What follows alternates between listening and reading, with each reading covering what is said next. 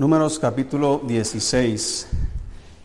Estamos estudiando sobre eh, el pueblo de Israel cuando sale de Egipto y va rumbo a, a la tierra prometida. Y como lo he mencionado, es, una, eh, es un tipo, ¿verdad? Es como la vida cristiana. Desde que el Señor nos rescató, que nos sacó del, del mundo, nos sacó del pecado.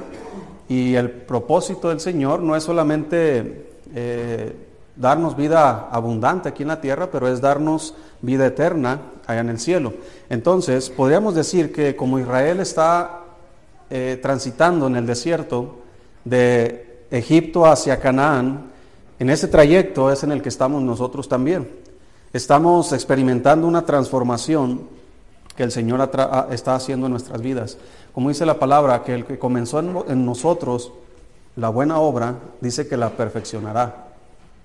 ¿Hasta cuándo? ¿Cómo dice el versículo? Hasta el día de Cristo. Es decir, que todavía no ha llegado el día de Cristo. ¿Cuál es el día de Cristo? El día de Cristo es cuando, cuando Él venga por nosotros. Hasta ese día se termina ese trabajo de transformación. ¿Por qué? Porque cuando ya estemos con Él en el cielo, seremos, seremos perfectos, en, el sentido de que ya no vamos a estar eh, no solamente eh, en contacto con el pecado, ya, ya, ya somos perdonados del pecado, fuimos eh, limpiados del pecado, pero la presencia del pecado ya no va a estar más en la vida del cristiano. Vamos a estar en el cielo disfrutando la gloria y vamos a ser diferentes, vamos a ser transformados y glorificados a la semejanza de Jesucristo allá en el cielo. Pero todavía no llega ese día. Por lo tanto, estamos todavía como peregrinos, como dice la Biblia que somos somos advenedizos, somos peregrinos, estamos de paso solamente en este mundo. Pero en ese trayecto, hermanos, el Señor desde que fuimos salvos, está trabajando en nosotros. Creo yo que todos aquí que hemos sido salvos, ha habido cambios en nuestra vida desde que llegamos a Cristo hasta hoy día. Esos cambios no son por casualidad, esos cambios son pensados y planeados por Dios. Ahora, pero ya es perfecto, ¿verdad que no? Todavía el Señor sigue trabajando. Hay cosas en nuestra vida que todavía necesitan ser desarraigadas hay pensamientos, ideas, actitudes que todavía necesitan ser quitadas de nosotros y Dios trata con nosotros eh, de una manera muy especial y muy directa. Eh, podríamos decir que la manera en cómo Dios trata con nosotros tiene que ver desde la predicación, la enseñanza, desde las circunstancias, la disciplina que el Señor nos da y muchas situaciones que el Señor permite para forjar en nosotros un carácter como el carácter de Cristo. Entonces, dice la Biblia que si somos hijos, entonces vamos a, participar de la disciplina de Dios. Esto es para que participemos de su santidad, es para que nosotros lleguemos a la estatura de la plenitud de Cristo. ¿Y qué, usa Dios para todo esto? Pues Él dice en la Biblia, en, en el libro de Efesios, que Él constituyó a unos apóstoles. Hoy día no hay apóstoles, pero los que Él constituyó, los apóstoles originales, son los que establecieron los principios o los fundamentos de la palabra de Dios. ¿Sí? Eh, fueron los que escribieron la Biblia, el Nuevo Testamento, aunque algunos de ellos no eran apóstoles. Pero ellos pusieron el fundamento y lo dice profetas, evangelistas, pastores y maestros. Él los constituyó, dice, a fin de perfeccionar a los, a los santos para la obra del ministerio. Para que ya no seamos niños fluctuantes, dice, llevados por doquiera de todo viento de doctrina, sino que podamos nosotros eh, eh, crecer en todo, en cuanto a la cabeza, que es Cristo, a la estatura de la plenitud de Cristo. Entonces, la meta de cada uno de nosotros debería ser cada vez más ser semejantes a Cristo, no ser semejantes a otras personas. Mire, si, si, nosotros usamos de comparaciones para medir lo que, lo que somos con otras personas, pues depende con quién te compares. Si te comparas con alguien que anda mal, vas a decir yo ando bien. Y eso puede surgir una soberbia en nuestro corazón. Si nos comparamos con alguien que anda muy bien y que está siendo bendecido por Dios, podríamos nosotros desanimarnos y pensar que ¿por qué Dios a mí no? ¿Sí me explico? Entonces cada quien tiene que mirar por sí mismo, por su propio estado espiritual. Eh, en una congregación siempre hay familias que, que están desanimadas, otras que están animadas, unas que están sirviendo, otras que no están sirviendo, unas que oran, otras que no oran, unas que dan, otras que no dan, unas que sirven, otras que no sirven. Siempre hay de todo en la obra del Señor. Pero yo no voy a responder por lo que otros hacen, sino voy a responder por lo que yo mismo hago o dejo de hacer. Por lo tanto, yo debo dejar que el Señor trabaje en mi vida como dice la Biblia, donde está el Espíritu del Señor, ahí hay eh, libertad. Y dice que somos transformados de, eh, de gloria en gloria en la misma imagen como por el Espíritu del Señor. Entonces somos transformados de gloria en gloria. Ya hemos explicado esto de la gloria a la que se refiere, como, él, como Pablo explica la resurrección en el capítulo 15 de 1 Corintios acerca de los cuerpos celestiales. ¿Sí? Dice que una es la gloria del sol y otra es la gloria de la luna. Y dice que también las estrellas, cada una es diferente en gloria una de la otra. ¿Y a qué se refiere? Pues se está refiriendo a que una estrella es más brillante que otra. Podríamos decir que la más brillante tiene más gloria que la que brilla menos. Por lo tanto, la Biblia dice que nosotros somos la luz del mundo. ¿Qué tenemos que hacer, hermanos? Tenemos que brillar. Pero hay veces que la gloria en la que nos encontramos está muy tenue. Nuestra vida cristiana está muy apagada. Por eso no estamos alumbrando como deberíamos alumbrar. ¿Qué hace el Señor? Pues Él va a pulir nuestras vidas. Si es como el oro que, lo mete en un horno, ¿verdad? Para que salga purificado. Y, y, ese oro, ¿verdad? Ya purificado, pues puede brillar mucho más. Así es nuestra vida. Entonces, estamos usando de comparación al pueblo Israel cuando sale de Egipto y va rumbo a Canaán para ilustrar cómo el Señor trabaja también en nosotros. Vimos anteriormente que el pueblo de Israel tenía problemas de incredulidad, tenía problemas de, codicia, tenía problemas eh, de crítica. Y hoy vamos a ver otro problema que tenía el pueblo de Israel, cosas que pasaron durante ese peregrinaje, entre otras cosas que veremos más adelante. Pero esta que vamos a ver, hermanos, es la envidia. Sí conocemos qué es la envidia, ¿verdad? ¿Sí? ¿Hemos sido envidiosos alguna vez? ¿Verdad que sí? Siempre somos envidiosos, ¿verdad? Eh, y vamos a ver qué dice la Biblia respecto a ese tema. Dice números 16, versículo 1. Dice, Coré, hijo de Izar, hijo de Coat, hijo de Leví, y Datania Abiram, hijos de Eliab, y On, hijo de, de Pelet, de los hijos de Rubén, tomaron gente y se levantaron contra Moisés con 250 varones de los hijos de Israel príncipes de la congregación, de los del consejo, varones de renombre. Y se juntaron contra Moisés y Aarón y les dijeron, basta ya de vosotros, porque toda la congregación, todos ellos son santos, y en medio de ellos está Jehová. ¿Por qué pues os levantáis vosotros sobre la congregación de Jehová? ¿Cuál es el pleito de estos hombres? Le dicen estos hombres a, Moisés y Aarón, basta ya de vosotros. En pocas palabras, ¿quiénes son ustedes? Mire, todos tenemos las mismas oportunidades, todos somos iguales. ¿Por qué ustedes se levantan, dice ahí, sobre la congregación de Jehová? Recuerda, hermano, que en Efesios capítulo 5, eh, dice la Biblia, capítulo 4, dice la Biblia que Él constituyó a unos apóstoles. Es decir, los apóstoles no se constituyeron a sí mismos. Él constituyó a otros profetas, a otros evangelistas, a otros pastores y maestros. ¿Quién es el que constituyó a estas personas? Fue Dios. ¿Quién fue el que constituyó a Moisés como príncipe de su pueblo? ¿Quién fue el que constituyó a Aarón como sacerdote? Fue Dios. Pero ¿cuál es el pensamiento de, Datania, Biram y, Coré, ¿qué están diciendo? Oye, ustedes, ¿por qué ustedes se pusieron? En pocas palabras es lo que están diciendo. Y se levantaron contra él. Levantaron a un montón de gente para pelear, para luchar contra ellos, para quitarlos. Ya basta de vosotros, dice, porque toda la congregación, toda Hermanos, este es el típico pensamiento de un cristiano que tiene envidia. Siempre trata de involucrar a otros y pensar que es un problema de otros y no un problema de sí mismo. Eh, aquí en la iglesia anteriormente había personas que me decían, pastor, es que toda la iglesia piensa de esta manera. No, no es toda la iglesia. E, eres tú quien está pensando así y estás involucrando a toda la iglesia para que yo crea que, que yo estoy en problemas. Y esas personas ya no están aquí. ¿Y dónde está ahora Datania Viram y Coré?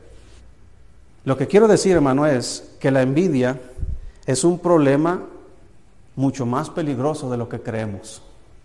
La envidia, hermanos, puede desarraigar a una persona de su estado de ánimo, de su salud, inclusive ahorita lo vamos a ver, y del lugar donde se encuentra. La envidia, hermanos, es muy peligrosa, más de lo que te imaginas. Dice números 26, versículo 9. Ahí mismo, número 26, versículo 9. Dice, y los hijos de Eliab, Nemuel, Datán y Abiram, estos, Datán y Abiram, fueron los del consejo de la congregación, que se rebelaron contra Moisés y Aarón con el grupo de Coré, cuando se rebelaron contra Jehová. Y la tierra abrió su boca y los tragó a ellos y a Coré, cuando aquel grupo murió, cuando consumió el fuego a 250 varones para servir de qué cosa? De escarmiento. Mas los hijos de Coré no murieron. Entonces aquí, hermanos, eh, Dios trae escarmiento, hermano, a estos hombres, porque ellos pensaban que podían sencillamente quitar a Moisés y Aarón y hacerse cargo ellos del ministerio o del gobierno o del liderazgo, digamos, del pueblo de Israel. Hermano, cuando Dios pone algo, Dios, alguien, Dios respalda, respalda a esa persona. Dios respalda a Moisés, Dios respalda a Aarón, Moisés no era perfecto, hermanos, Aarón no era perfecto, ningún apóstol fue perfecto, ningún profeta fue perfecto, ningún pastor, ni evangelista, ni maestro es perfecto, pero hermanos, es Dios quien nos pone en el lugar donde están. Por lo tanto, por eso el Señor nos dice, hermano, que nosotros debemos estar sujetos a las autoridades que han, sido puestas por Dios. Lo mismo podríamos decir en las autoridades civiles que tenemos. Ahora vamos a seguir adelante. Eh, Salmo 106. Salmo 106. Aquí el salmista, hermanos, está escribiendo y dando un resumen de lo que pasó el pueblo de Israel. ¿Cuál era el problema de, de Datania, Abiram y Coré y los 250 hombres que juntó? Dice Salmo 106, versículo 16. Si estamos ahí. Dice, ¿tuvieron qué? Envidia de Moisés en el campamento y contra Aarón, el santo de Jehová. Entonces se abrió la tierra y tragó a Datán y cubrió la compañía de Abiram. Y se encendió fuego en su junta, la llama quemó a los impíos. Entonces, hermanos, aquí el Señor nos dice que, se abrió la tierra, ¿verdad? Y los tragó vivos y, y, fuego los consumió. ¿Cuál es el problema que tenían ellos? Era envidia. Envidia de Moisés, envidia de Aarón. Ellos querían ser parte de lo que Moisés y Aarón eran parte. Hermanos, este Coré, Datán y Abirán, ellos eran, eran también levitas. Ellos también estaban sirviendo a Dios en, en el área que Dios les había, les había dado. Pero muchas veces la envidia lo que hace, hermano, es que la envidia menosprecia lo que tenemos porque queremos tener lo que otros tienen. La envidia menosprecia mis capacidades, mis cualidades, mi personalidad, mi ministerio. La envidia, hermanos, hace menos y resta valor a lo que yo soy, porque estoy observando a alguien más. ¿Verdad? Yo podría tener envidia de otros pastores y decir, ¿por qué yo no tengo una iglesia más grande que la que tiene ellos? porque yo no soy un pastor más, eh, no sé, más sabio, más elocuente, más, eh, no sé? Pero yo no soy aquellos pastores. ¿Sí me explico, hermanos? Yo fui creado de una manera única. Dice que somos hechura suya, creados en Cristo Jesús para buenas obras, las cuales Dios preparó de antemano para que anduviésemos en ellas. Así que si aquel pastor está haciendo las obras que Dios preparó de antemano, yo debo dedicarme a las obras que Dios preparó para mí de antemano. En lugar de estar allá preocupado y viendo lo que otros hacen y dejar de hacer lo que yo estoy haciendo.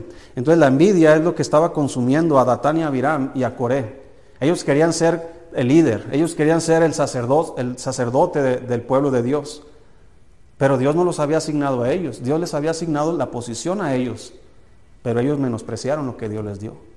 Por lo tanto, se metieron en problemas. No con Moisés ni Aarón, hermano, se metieron en problemas con Dios. Y cualquier persona, hermanos, que tiene este tipo de envidia, se mete en problemas con Dios, siempre. Dice eh, en Mateo 26, 27, para que vea un ejemplo de lo que estamos diciendo, qué tan peligrosa es la envidia y qué resultados tan trágicos puede tener una persona envidiosa. Dice Mateo 26, 27, versículo 15, Mateo 27, 15. Dice la Biblia, ahora bien, en el día de la fiesta acostumbraba el gobernador soltar al pueblo un preso, el que quisiesen. Y tenían entonces un preso famoso llamado Barrabás. Reunidos pues ellos, les dijo Pilato, ¿a quién queréis que os suelte? ¿A Barrabás a Jesús llamado el Cristo? Porque sabía que por envidia le habían entregado. ¿Cuál era el problema de los fariseos? La envidia. ¿Por qué? Porque Jesucristo predicaba y enseñaba con autoridad y ellos no podían tener eso. Jesucristo sanaba y hacía milagros y ellos no podían tener eso. Así que cada vez cuando usted lea los evangelios y cada vez que usted mira que Cristo está haciendo un milagro, los fariseos siempre están buscando una oportunidad de cómo entregarlo, de cómo matarle. Pero no porque Jesucristo fuera un enemigo para ellos o porque Jesucristo estaba haciendo lo malo, sino porque tenían envidia de Jesucristo. No podían hacer lo que Jesucristo hacía, por lo tanto, la envidia los consumía. Y cuando encontraron la oportunidad de poder hacer algo contra Jesús, la aprovecharon. Por eso Pilato sabía, estos son envidiosos, les voy a, les voy a ofrecer a Barrabás y, se van a dar cuenta que, eh, que, están en un error. Pero la, envidia ciega a las personas. Barrabás era un, hombre famoso, alguien que había hecho cosas eh, muy malas, y no creo que la sociedad quiera tener a los más malos que están encarcelados eh, en la sociedad, sueltos. Pero la envidia, hermano, muchas veces eh, ciega a las personas. Miren lo que dice Eclesiastés capítulo 4.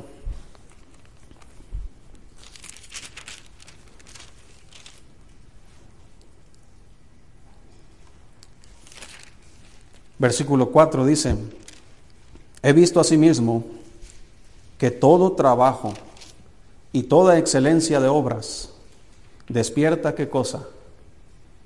Si está ahí, hermano. Eclesiastés 4:4. Y he visto asimismo que todo trabajo y toda excelencia de obras despierta la envidia del hombre contra su prójimo. También esto es vanidad y aflicción de espíritu. ¿Verdad? Llega alguien, eh, eh, imagínense que llegue hermanos Diel con un carro nuevo, ¿verdad? La iglesia oliendo a nuevo todavía, ¿verdad? Y de repente, hermano Julio, ¿verdad? Eh, o, yo, ¿verdad? Híjole, ¿por qué él tiene y yo no? ¿Verdad? Eh, la envidia, mira, la falda que trae esa hermana, diría la otra hermana, ¿verdad? ¿Por qué? Qué bonita, y ah, yo también la quiero, ojalá que se le queme cuando la planche. Así es la envidia, ¿verdad? La envidia, la envidia, hermano, no es, no, tú no quieres lo que el otro tiene, tú, tú quieres que el otro no lo tenga. Esa es la envidia. La codicia es yo quiero lo que tú tienes, pero la envidia es yo no quiero que tú lo tengas. Y me enojo si tú lo tienes. Esa es la envidia. Entonces, toda, dice, como dice aquí, todo trabajo y toda excelencia de obras despierta la envidia. Yo he visto entre los músicos, no aquí, no, los músicos de aquí, ¿no? pero eh, desde que tengo desde la adolescencia estoy involucrado en la música, en, aprender, en enseñar, en tocar, en todo esto. Estoy, tengo contacto con músicos que van aprendiendo, otros que son muy expertos. Y he notado que dentro de los músicos hay envidia cuando otro sobre, sobresale, ¿verdad? Y, tienen envidia. Y he, visto eh, la envidia también entre, entre el ministerio, cómo eh, pastores se envidian unos a otros porque la obra de aquel va creciendo y este no, y, aquel parece que tiene más gente y este menos, y siempre hay envidia. Entonces, eh, cuando no podemos nosotros, hermano, aplaudir o decir amén al éxito de otra persona, es porque tenemos envidia. Sea un familiar, sea un amigo, ¿verdad? Imagínate que ahí tu mejor amigo, eh, el con el que siempre te llevas en el trabajo, lo ascienden de puesto. ¿Qué va a causar eso? Envidia. ¿Por qué a mí no? ¿Verdad? Y ojalá que haga algo y lo corran, ¿verdad? Y, siempre esa es la, envidia. Siempre que, tú estés logrando algo bueno en tu vida, hermano, siempre que estés sobresaliendo en algo, ten por seguro que va a haber personas envidiosas observándote. Siempre. un ejemplo muy sencillo, cuando comenzamos a venir a la iglesia y comenzamos a cambiar y comenzamos a dejar los malos hábitos, las malas amistades, comenzamos a dejar cosas que nuestros familiares saben que lo que éramos, lo que somos, y de repente comenzamos a cambiar, ¿cuáles son sus palabras de nuestros familiares hacia nosotros o de nuestros amigos? ¿Sí les ha pasado a ustedes? ¿Qué les han dicho? Ah, qué tremendo, qué bendición que estás cambiando. ¿Qué empiezan a decir? El aleluya. ¿No le han dicho eso? Ay, va el aleluya. ¿Por qué? Eh, con Cristo no tenían nada que decir malo. Pero buscaban una oportunidad para criticarle y decir, ¿verdad? Ah, mira, mira, eh, no se debe hacer esto en sábado. Y el Señor abría la Biblia y decía, oye, ¿tú no viste que, eh, David cuando venía del, de, etcétera, y llegó y comió de los panes de la proposición, que no le era permitido comer? Así que el día del sábado, dice, es, es, día del Señor. O sea, el Hijo del Hombre es Señor del día del sábado.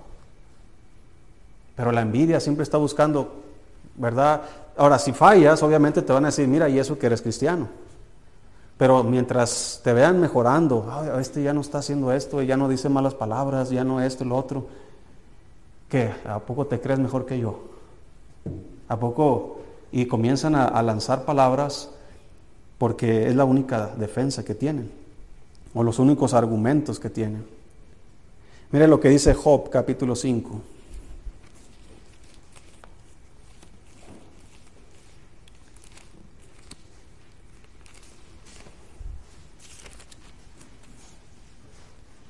Dice el versículo 2.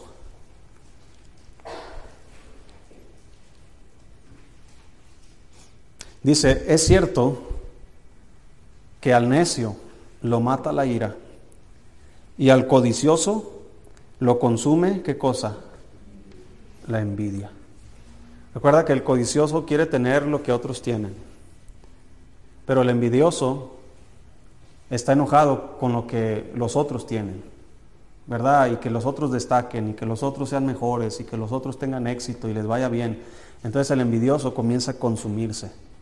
¿verdad? Como dice también en Hebreos, en Proverbios capítulo 14, búsquelo. Proverbios 14, 30.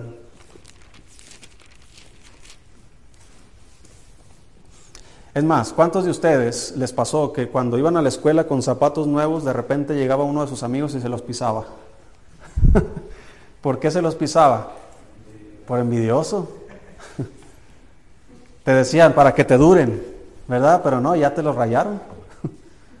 Así no te van a durar. Dice ahí, Proverbios 14, versículo 30. Si está ahí. Dice la Biblia, el corazón apacible es vida de la carne, mas la envidia es carcoma de los huesos. ¿Sí sabe qué es la carcoma de los huesos, hermano? Hay otra palabra para eso. Osteoporosis. ¿Sabe qué es la osteoporosis? ¿Qué es?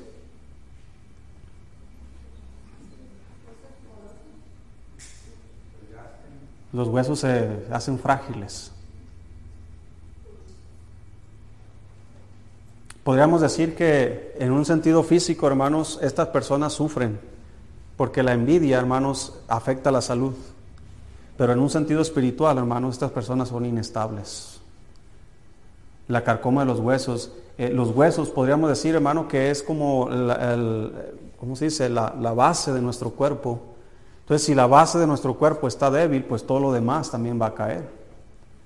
Por lo tanto, hermanos, eh, eh, espiritualmente hablando, si, si, nuestra vida espiritual, que debería ser la base de, de todo nuestro ser, está debilitado por la envidia, todo lo demás no se puede sostener. No podemos tener, hermanos, cuando tenemos envidia, no podemos tener una salud estable, no podemos tener pensamientos estables, no podemos tener emociones estables y eso va a afectar en el matrimonio, en la crianza, en las finanzas, en el trabajo, en la iglesia, en todo. Una persona envidiosa, hermano, es una persona que está cegada y que con el tiempo, hermanos, se consume. Como nos dice la Biblia en el libro de Gálatas, vamos a buscarlo ahí.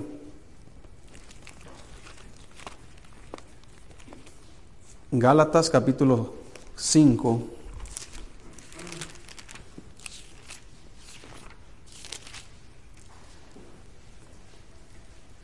Si estamos ahí. Versículo 19. Dice la escritura, y manifiestas son las obras de la carne, que son adulterio, fornicación, inmundicia, lascivia, idolatría, hechicerías, enemistades, pleitos, celos, iras, contiendas, disensiones, herejías y qué más? Envidias. La envidia es un fruto de la carne. Dice el versículo 24, pero los que son de Cristo han crucificado la carne con sus pasiones y deseos. Si vivimos por el Espíritu, andemos también por el Espíritu. Escucha hermano esto. No nos hagamos qué?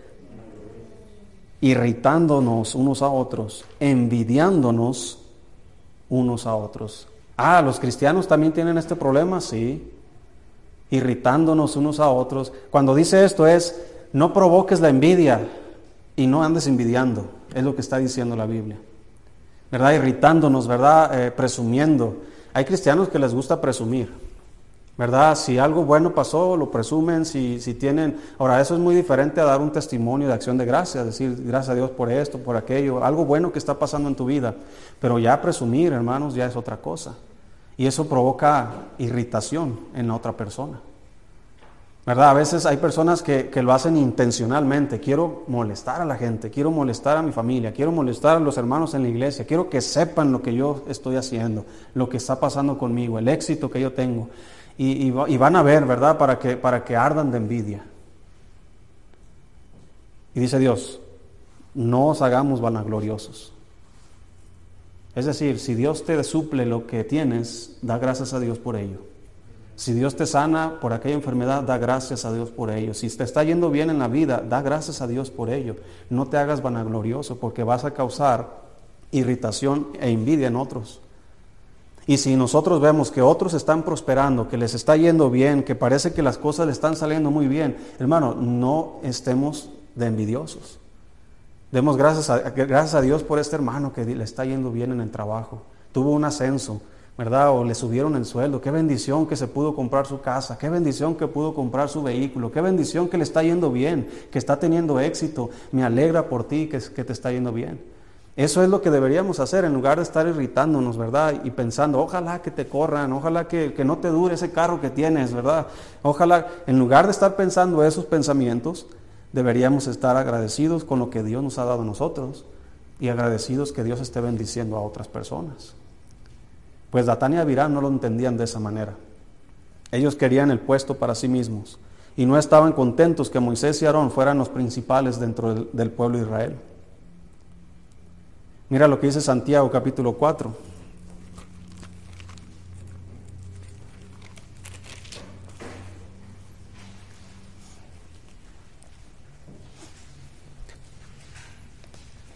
Estoy leyendo un libro, yo creo que es la, la como, ¿cómo se dice? La décima vez, o más de diez veces, que lo leo, que se llama El desarrollo del varón de Dios. Y uno de los puntos dice que el desarrollo o el avance o el crecimiento de un siervo de Dios requiere tiempo. Requiere, eh, hay factores que están eh, eh, actuando, algunos directo o indirectamente, en la vida de no nomás de los siervos de Dios, de todas las personas. Y, el tiempo, hermanos, con, el, con el paso del tiempo, lo que se está desarrollando en nosotros nos va a, dependiendo de la actitud que estamos teniendo, nos va a dar una bendición más adelante o nos va a traer problemas más adelante. Pone el ejemplo de un pastor que se pusieron difíciles las cosas en la iglesia y el pastor, eh, la iglesia decide que, que, es necesario que el pastor se vaya y que hay que traer a otro pastor. Entonces pone ejemplo a este pastor y dice, ¿qué va a pasar con él con el paso del tiempo? Él va a permitir que este fracaso, podríamos decir, le afecte, se amargue, le eche la culpa a todos menos él. Si hace esto, ya está sembrando otra derrota futura. Ya está sembrando otro fracaso en el futuro. Pero si este pastor dice, reconoce que él también tuvo la culpa, que se equivocó y, y, es humilde y reconoce delante de Dios, se arrepiente y cambia de actitud, dice, ya está sembrando su futuro éxito porque es la actitud con lo que nos está pasando en la vida o con lo que tenemos o no tenemos lo que va a determinar el resultado de eso.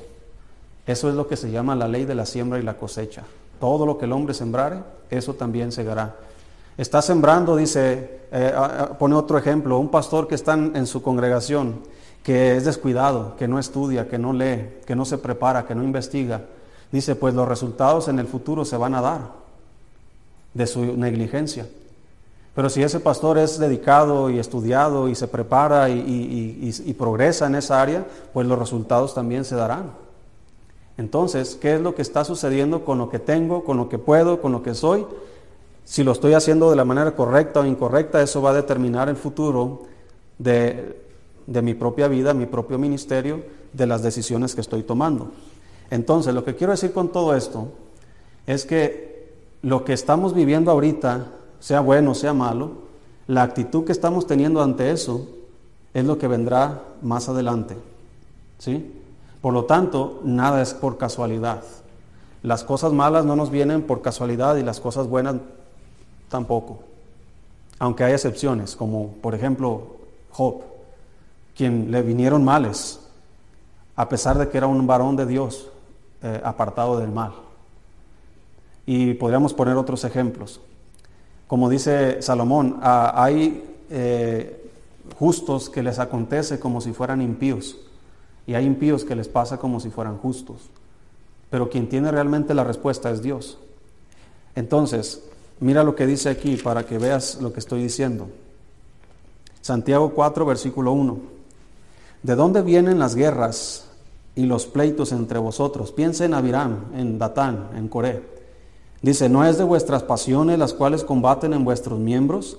Codiciáis y no tenéis, matáis y ardéis de envidia y no podéis alcanzar, combatís y lucháis, pero no tenéis lo que deseáis ¿Por qué? Pero mira lo que dice, pedís y no recibís porque pedís mal, para gastar en vuestros deleites. ¿Cuál es el problema de que estas personas, así como está explicando Santiago, que codician y no tienen, matan, dice, matáis y ardéis de envidia? Es decir, están mirando que otros, porque esa es la codicia, están mirando que otros están teniendo, otros están progresando, otros están teniendo éxitos, y dice, y no tenéis. Ellos tienen éxito, yo no tengo éxito, por lo tanto, ardo de envidia y no puedo alcanzar, combato y lucho, pero no tengo lo que deseo porque me estoy enfocando más en lo que otros están haciendo que en, ponerme a orar.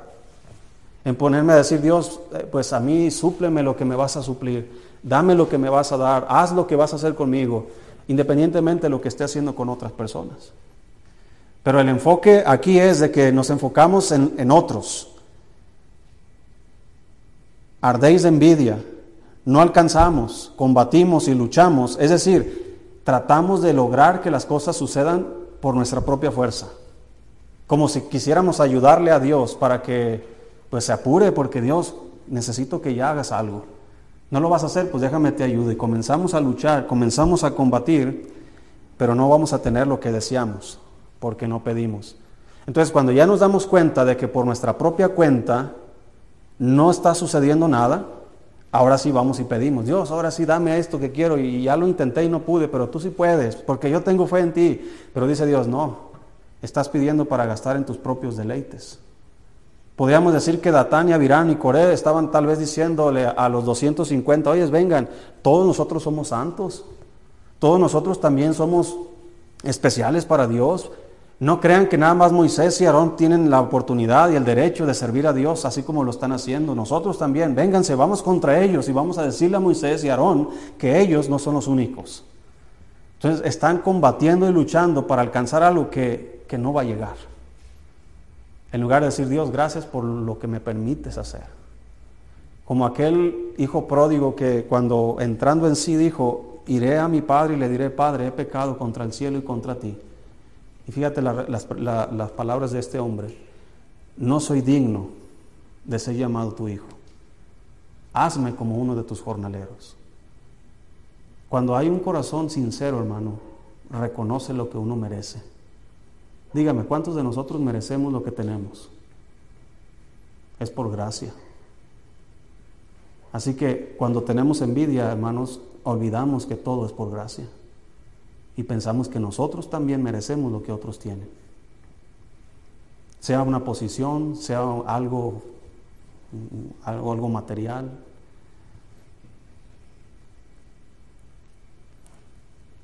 Vamos a terminar en números 17.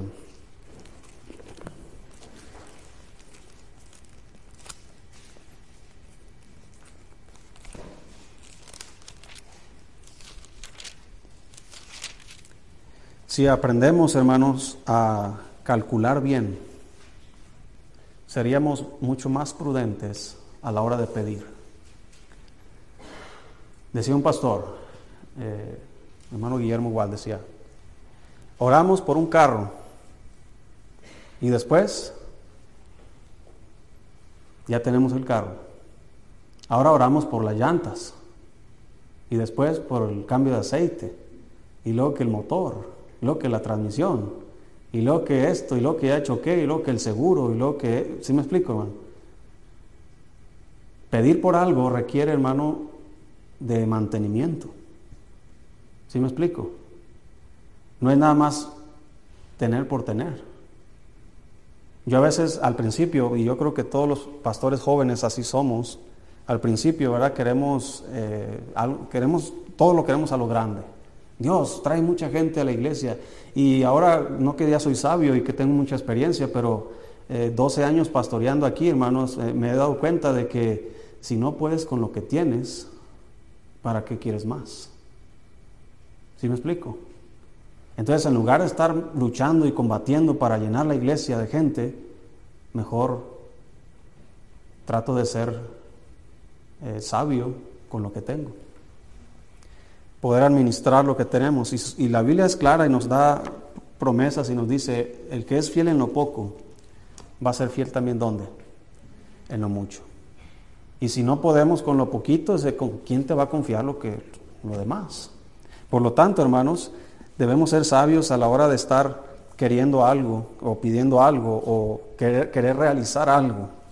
Debemos calcular bien los gastos, como dijo Jesucristo. ¿Quién de vosotros dice que eh, queriendo construir una torre, ¿verdad? No calcula primero los gastos, ¿verdad? Y después construye. No vaya a ser que se quede a la mitad y, ya no continúe la construcción y después esté avergonzado delante de, sus amigos.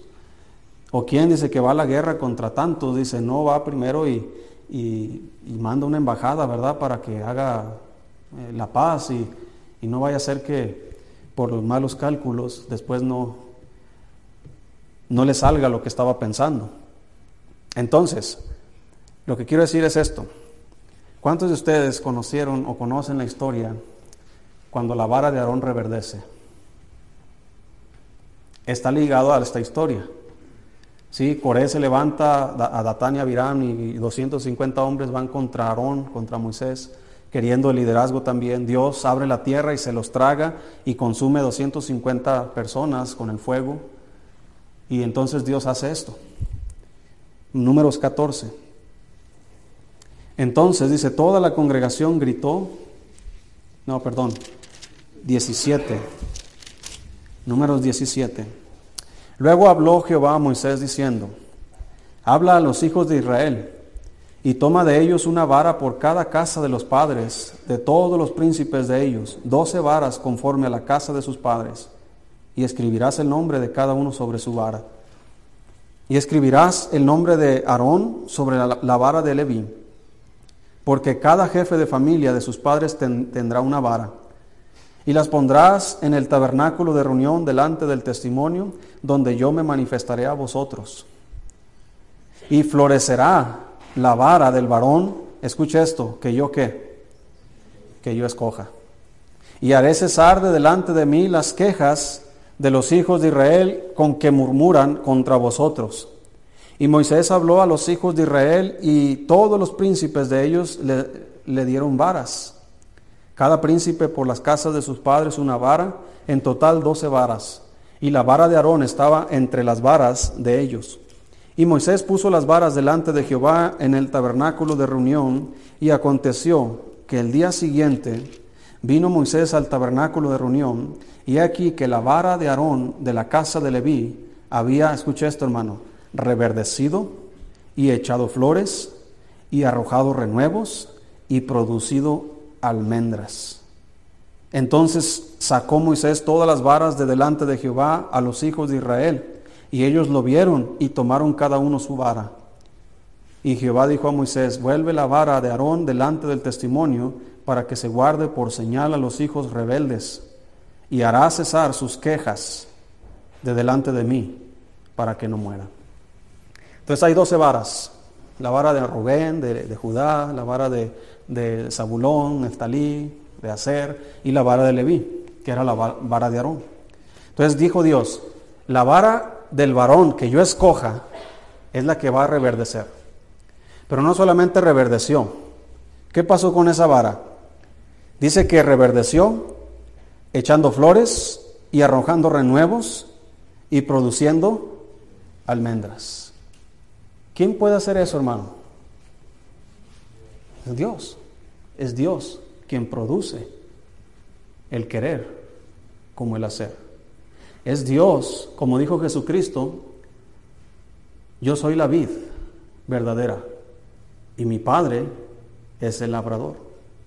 Todo pámpano que en mí lleva fruto, lo, limpiará, ¿sí? para que lleve más fruto. Y todo pámpano que en mí no lleva fruto, lo quitará. Y luego más adelante dice, porque separados de mí, nada podéis que hacer. Así que ya hemos visto, sí sabes que es pámpano, ¿verdad? Pámpano. Hay un corito que dice que somos pampanitos, ¿verdad? Y somos pámpanos. Eh, para que, bueno, si no sabes, es cuando te roban las uvas en el Walmart, ¿sí? Que, que arrancas el racimo y en la varita que queda, ese es el pámpano. Entonces ese pámpano, hermanos, dice Jesucristo, separado de mí, no puedes llevar fruto. ¿Qué pasa con ese pámpano, hermano, una vez que quitas las uvas de ahí? ¿Qué pasa con él? Se seca. Entonces, en la, eh, en, la, vid, en la planta de la uva, cuando está saliendo apenas el renuevo, cuando está saliendo el pámpano y comienza, eh, si, usted corta, ¿verdad? Esa, eh, ¿cómo se dice? ese pámpano, si usted lo corta de, ese lugar, ya no va a llevar fruto. Es lo que pasa con la manzana aquí, ¿verdad? ¿Qué, ¿Cómo se llama ese que tienen que quitar una manzana? ¿Por qué la quitan? ¿Para qué? Para que deje crecer a las otras. ¿Sabe por qué el Señor a veces a los que no dan fruto los quita? ¿Por qué? Para que deje crecer a los otros. Entonces es importante entender esto. ¿Por qué cree usted que Dios quitó a Datán y a Abiram y a Coré? Porque ellos iban a ser una amenaza para toda la congregación, como ya lo habían sido en esa, en esa ocasión. Entonces lo que Dios es, trata con ellos, los corta, los quita, y al que da fruto, dice, lo limpia para que dé más fruto. Entonces, lo que en pocas palabras podemos decir aquí, hermano, es que Dios nos ha dado una vara a cada uno de nosotros esto significa, hermanos, que Dios tiene un plan específico para cada uno de nosotros. Si, Dios me da mi vara a mí y mi vara no reverdece, y yo veo que Aarón sí reverdece, bueno, entonces porque Dios está haciendo con él es esa obra, y yo debo conformarme con lo que Dios está haciendo conmigo. Sí, pero ¿qué pasa, hermanos? Eh, imagínate, ya no está Datania Virán, ya no está Coré aquí. ¿Qué pensaría Datania Virán y Coré al mirar las varas? ¿Qué pensaban antes? ¿Por qué, Moisés está ahí? ¿Por qué Aarón está ahí? ¿Por qué nosotros no estamos ahí? Ahora, si miran las varas, ¿por qué la de Aarón está reverdeciendo? ¿Por qué la de Aarón tiene renuevos y, están saliendo almendras de ahí? ¿Por qué la mía no? Recuerda, hermano, que lo que estamos sembrando es lo que va a determinar el éxito o el fracaso en el, en el día de mañana. Si ahorita nosotros estamos siendo negligentes y en lugar de enfocarnos en nuestro propio desarrollo de nuestra vida espiritual, de nuestro crecimiento cristiano y nos ponemos a observar la vida de otros, no vamos a crecer, nos vamos a secar. Mientras vemos que otros florecen, otros prosperan, otros crecen, otros cambian, otros tienen éxito, a otros les va bien y a nosotros no, debemos preguntarnos mejor, en lugar de decir, ¿por qué a ellos sí, a mí no? Deberíamos preguntarnos, ¿qué necesito hacer yo? ¿Qué me está estorbando a mí para crecer? Hay ocasiones, hablando de eso de las manzanas, ¿verdad? Están tres manzanitas, ¿verdad? Y quitan una, ¿o cuántas quitan? Una, ¿verdad? Tienen que sacrificar una para que las otras dos puedan crecer. Hay veces o hay cosas en nuestras vidas, hermano, que nos están impidiendo ese crecimiento. Puede ser una, eh, un mal hábito, puede ser una mala amistad, puede ser eh, algún pecado que hemos batallado, pero está con nosotros y nos impide crecer. Entonces, ese impedimento, hermano, provoca en nosotros inestabilidad, provoca en nosotros, hermano, muchas veces eh, desánimo. ¿Por qué pasa el tiempo y no cambian las cosas? ¿Por qué pasa el tiempo y no me salen bien las cosas? ¿Por qué lo intento y lo intento y no nada cambia? ¿Por qué? Ah, en lugar de, quejarnos y decir por qué, deberíamos investigar las causas. ¿Qué está pasando en mi vida? Ah, resulta que, que no oramos, por eso dice la Biblia, pedís y no recibís, ¿por qué? Perdón, eh, ¿cómo era el versículo? Ya me cuatrapié aquí. Sí sabe que es cuatrapiar, ¿verdad? pedís y no recibís porque pedís. Ah, entonces la causa no es porque, pero pastor, es que sí estoy orando, sí, pero investiga cómo estás orando. ¿Qué estás diciendo? ¿Con qué actitud lo estás haciendo? ¿Cuáles son tus intenciones al pedir aquella? El problema no es orar, porque la Biblia nos manda a orar, nos enseña a orar. El, el Señor nos invita a hablar con Él. Pero a veces cuando oramos lo estamos haciendo de una manera equivocada, por lo tanto, podríamos decir que esa es la manzana que nos está estorbando para crecer. Eso es la, razón por la cual a veces no tenemos el éxito que nosotros esperamos. Muchas veces pensamos nosotros, eh, si tuviera más, haríamos más, pero no es verdad. Porque si no somos fieles con lo que, tenemos ahora, decía una hermana, eh, allá en los mochis decía una hermana que ya estaba desesperada por un trabajo y que quién sabe qué y que no, no encontraba y no encontraba y siempre era de las típicas hermanas que estaban llorando con, con las otras hermanas ahí cada culto, ¿verdad? Desahogándose. Y una vez dijo, ya estoy, ya estoy desesperada y voy a tomar un trabajo, no le hace que tenga que trabajar los domingos. Es más, a Dios le conviene, porque entre más trabaje, más voy a diezmar. Mm si lo que tenía no podía hacerlo? ¿Tú crees que lo que no tenía iba a intentarlo? A veces pensamos, Dios, si tú me das más, yo te voy a dar más. Dice Dios, por eso no te doy, porque no me das. Señor, si, si, yo supiera, si yo tuviera, si yo fuera, si yo esto, y siempre, hermanos, pensamos que seríamos mejores con lo que no tenemos, en lugar de esforzarnos con lo que sí tenemos. Mira, todos los cristianos tienen un don. Todos, algunos tienen más. ¿Qué estamos haciendo con esos dones que Dios nos dio? ¿A poco sí? Yo no sabía que teníamos dones. ¿Qué son los dones? Son habilidades sobrenaturales, que no es de naturaleza humana, sino que es de naturaleza divina. Significa que son cosas que el Espíritu Santo nos ha dado y nos ha capacitado para la obra del ministerio.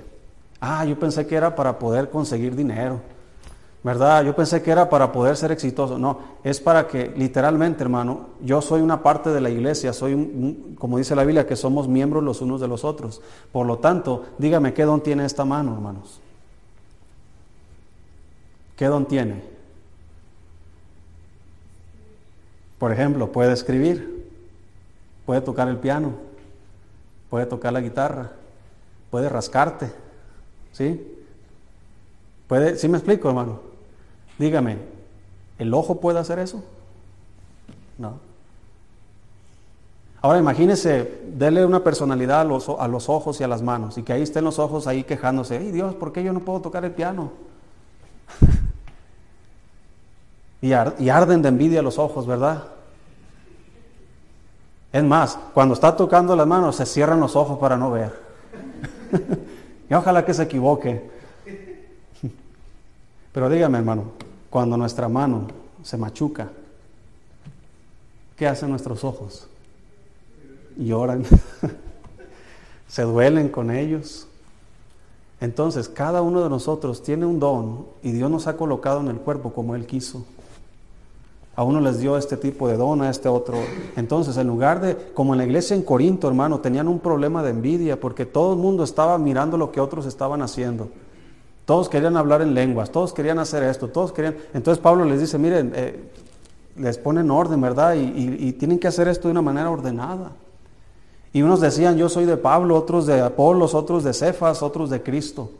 Entonces eh, la, envidia a veces causa división. Y ya andamos nosotros peleándonos, ¿verdad? Y Pablo les dice a ellos, ¿verdad? Que, no les, no les eh, hablaba como a espirituales, sino como a carnales, como, como a niños en Cristo. ¿Por qué? Porque había ese tipo de...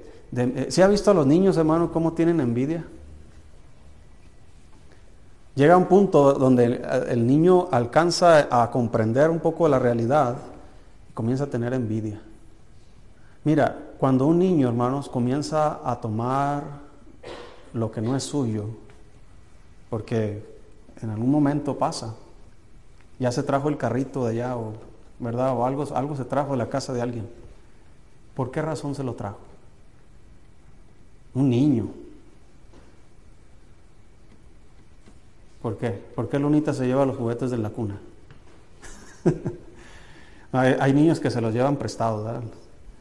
las mamás me dicen, le ponen la voz al niño, no sé cómo se dice, pero ellos hablan por los niños. Dile al pastor que pastor me lo presta.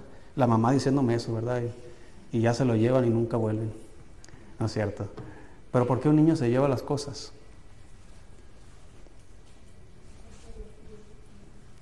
Tiene envidia. Ahora, es un niño que no comprende lo que está pasando, pero como tenemos una naturaleza pecaminosa, desde una corta edad, hermano, comienza a desarrollarse eso.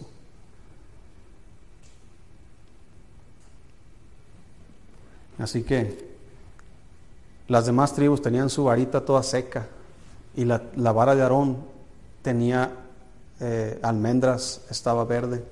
Sabes, hermano, cuando tú te dedicas a ti mismo, a desarrollar tu propia vida, cuando tú te dedicas a, usar tus dones para la, para la iglesia, cuando tú te enfocas en tu propio crecimiento, sí hay que ayudar a otros a crecer, pero tú te enfocas en crecer, en aprender, en cambiar, en seguir la voluntad de Dios, la dirección de Dios, Déjame decirte, hermano, que tu vida va a ser fructífera, tu vida va a ser útil para Dios, va a ser útil para la iglesia, va a ser útil para otras personas. Tu vida va a reverdecer y va a dar fruto, pero el fruto que Dios quiere darle a tu vida. ¿Sí? Entonces, dice la Biblia, el que, ah, déjame recuerdo el versículo, el que le diera solamente un vaso de agua a uno de estos mis hermanos más pequeños. Lo estoy tratando de recordar, para ahora no lo tenía aquí apuntado, pero dice que recibirá recompensa de qué? ¿Te recuerda? De profeta. ¿Qué significa esto? Tú no eres un profeta, pero cuando tú ayudas a un profeta, recompensa de profeta tendrás.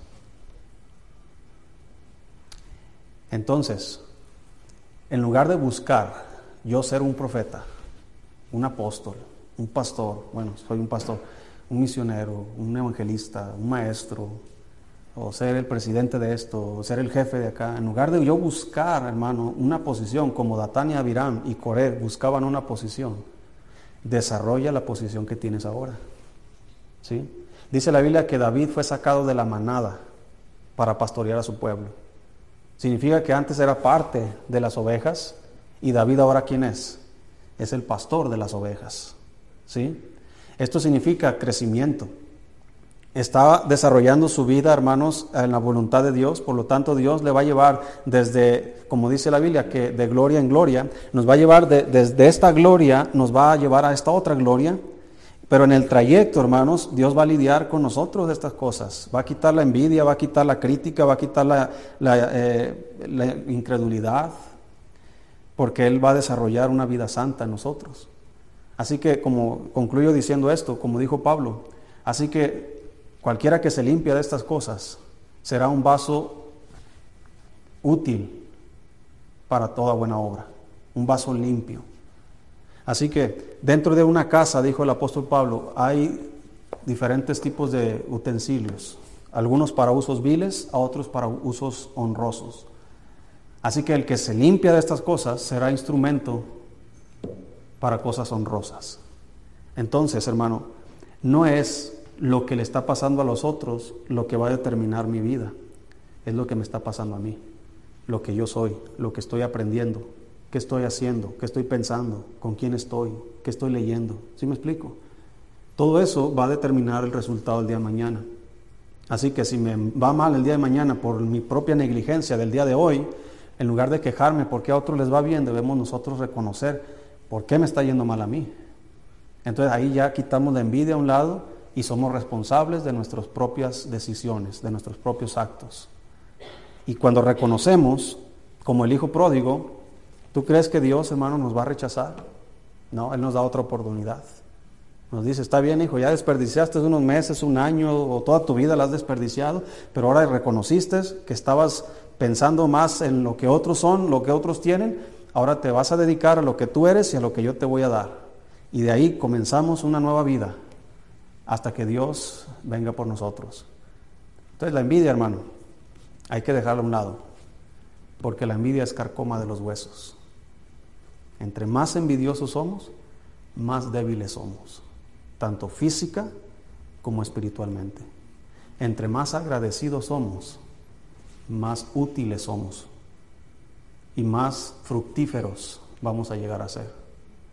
Así que Cristo dijo, el que eh, permanece en mí y yo permanezco en él, si mis palabras permanecen en vosotros, dice, pedid todo lo que quisiereis y os será hecho. Así que dice, eh, combatís y lucháis y ardéis de envidia, etcétera, y no tenéis lo que deseáis porque no pedís. Ahora sí, quita la envidia, conéctate con Cristo, con su palabra, y entonces vas a pedir de acuerdo a su voluntad. Y entonces sí, mira, te lo dejo de tarea. En los salmos escriben algunos los hijos de Coré. ¿De qué se perdió Coré, hermano? El envidioso, hermano, pierde oportunidades. Pero los hijos de Coré, el Señor añade, pero los hijos de Coré no murieron. Y más adelante, ellos son un tremendo instrumento en las manos de Dios para escribir la palabra de Dios. Es decir, Dios sí iba a bendecir a Coré, Dios sí iba a usar a Coré, pero por desesperado y envidioso perdió la oportunidad. Así que hermano, no pierdas la oportunidad que Dios tiene para ti. Seamos más agradecidos y menos envidiosos. Vamos a orar.